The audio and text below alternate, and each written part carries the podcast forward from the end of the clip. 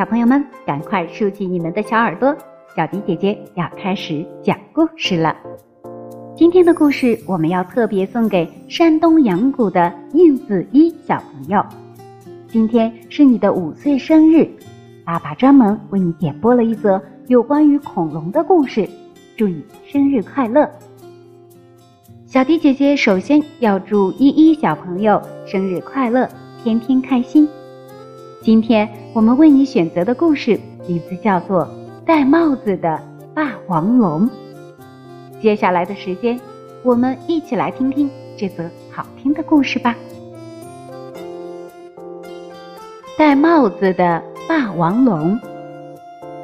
霸王龙妈妈生下了四枚漂亮的恐龙蛋。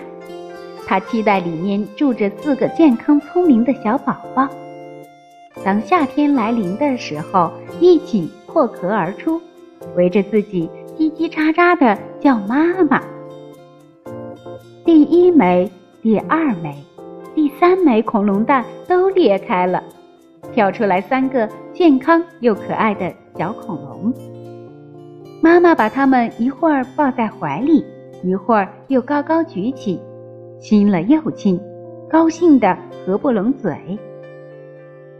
只剩最后一枚蛋了，妈妈希望它赶紧裂开。可是等了好几天，还是没有一点动静。妈妈担心起来：老四不会出什么问题吧？等啊等啊，那枚蛋还是一动不动。就在妈妈准备放弃转身离开的时候，咔嚓一声，最后一枚恐龙蛋钻出来了一只灰色的小家伙。它很瘦，很小，头上还顶着一大块蛋壳。妈妈笑着走了过去，想帮可怜的小儿子把头上的蛋壳拿掉。哎呀！小家伙疼得叫了一声。妈妈这才发现，老四头上那一大块蛋壳，竟然是和他头上的肉长在一起的。妈妈哭了，丢下老四走了。谁让他们是霸王龙呢？强壮的霸王龙是不允许这样带着残疾的怪物生活在族群里的。老四孤单地站在一堆破碎的蛋壳中间。太阳高高的挂在天空，在地上照出它的影子。瘦瘦的身子，小小的四肢，尖尖的头上戴着一顶圆圆的大帽子。老四饿了，老四冷了，老四连声的叫着“妈妈，妈妈”，可是没有一个人回答。他伤心极了。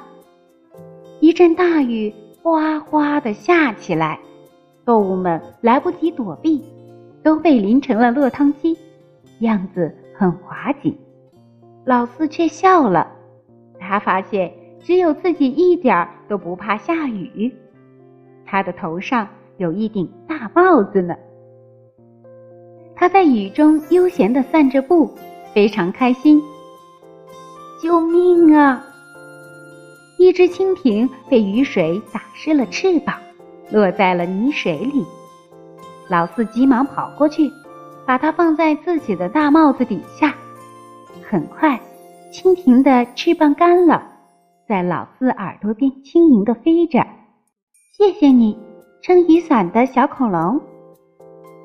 老四嘿嘿一笑：“我不是撑雨伞的小恐龙，请叫我戴帽子的霸王龙。”夏天的天气真怪，雨一停，太阳又热得像一团火。一只年老的甲虫被太阳烤得都快冒烟了，在地上呻吟着。老四把甲虫捧到自己的大帽子下面乘凉，甲虫慢慢的恢复了体力，做了一个揖：“谢谢你，撑太阳伞的小恐龙。”老四摇了摇头：“我不是撑太阳伞的小恐龙，请叫我戴帽子的霸王龙。”就这样，侏罗纪森林里的昆虫们都认识了戴帽子的霸王龙。老四也开始忙碌起来。下雨天时，他是撑雨伞的小恐龙；接送怕水的蜻蜓小朋友上学、放学。烈日炎炎的时候，它就成了撑阳伞的小恐龙，为那些体弱怕热的小昆虫撑起一片阴凉。而在既不下雨也没有太阳的阴天，它就成了戴帽子的霸王龙，伤心的想着妈妈。不过，大部分时间老四都很快乐，因为他有食物，有住所，有朋友，有大家的笑脸和掌声。这一天，天上的乌云又多又厚又沉，整个森林。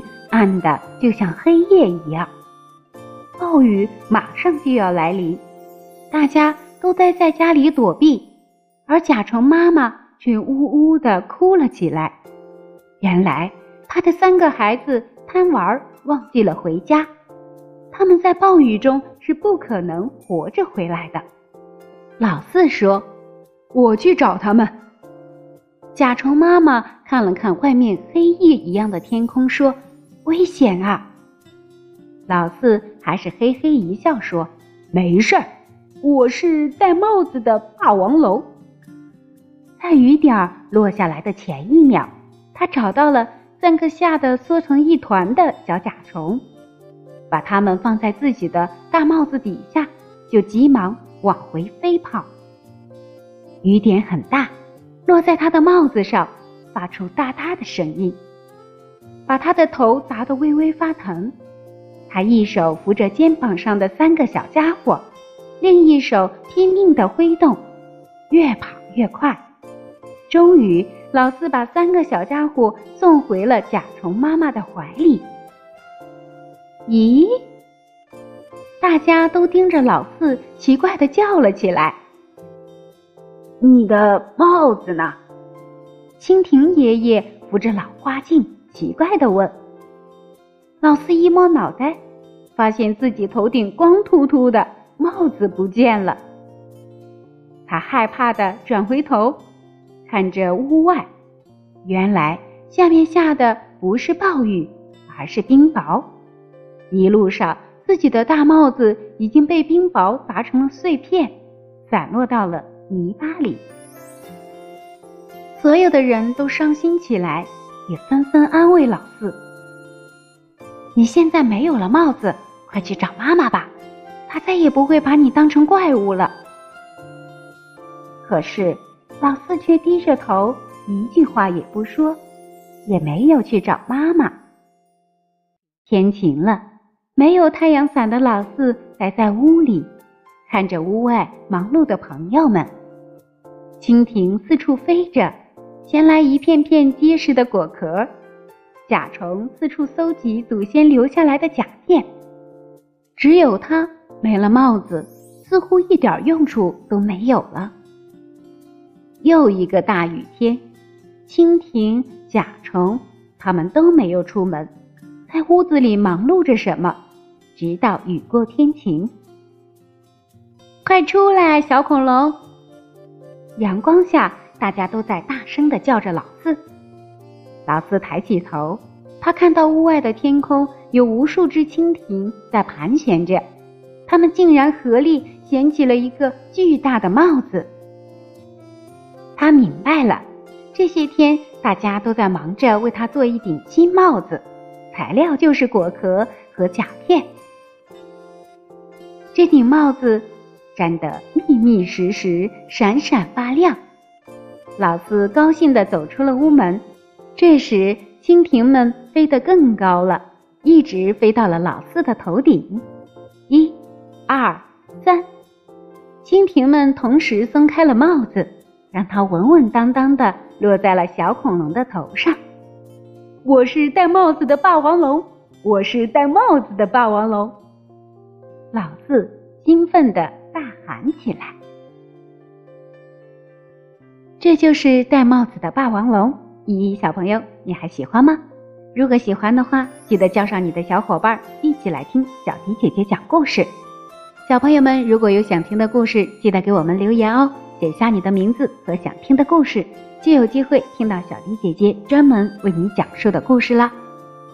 今天就到这里了，宝贝们，晚安。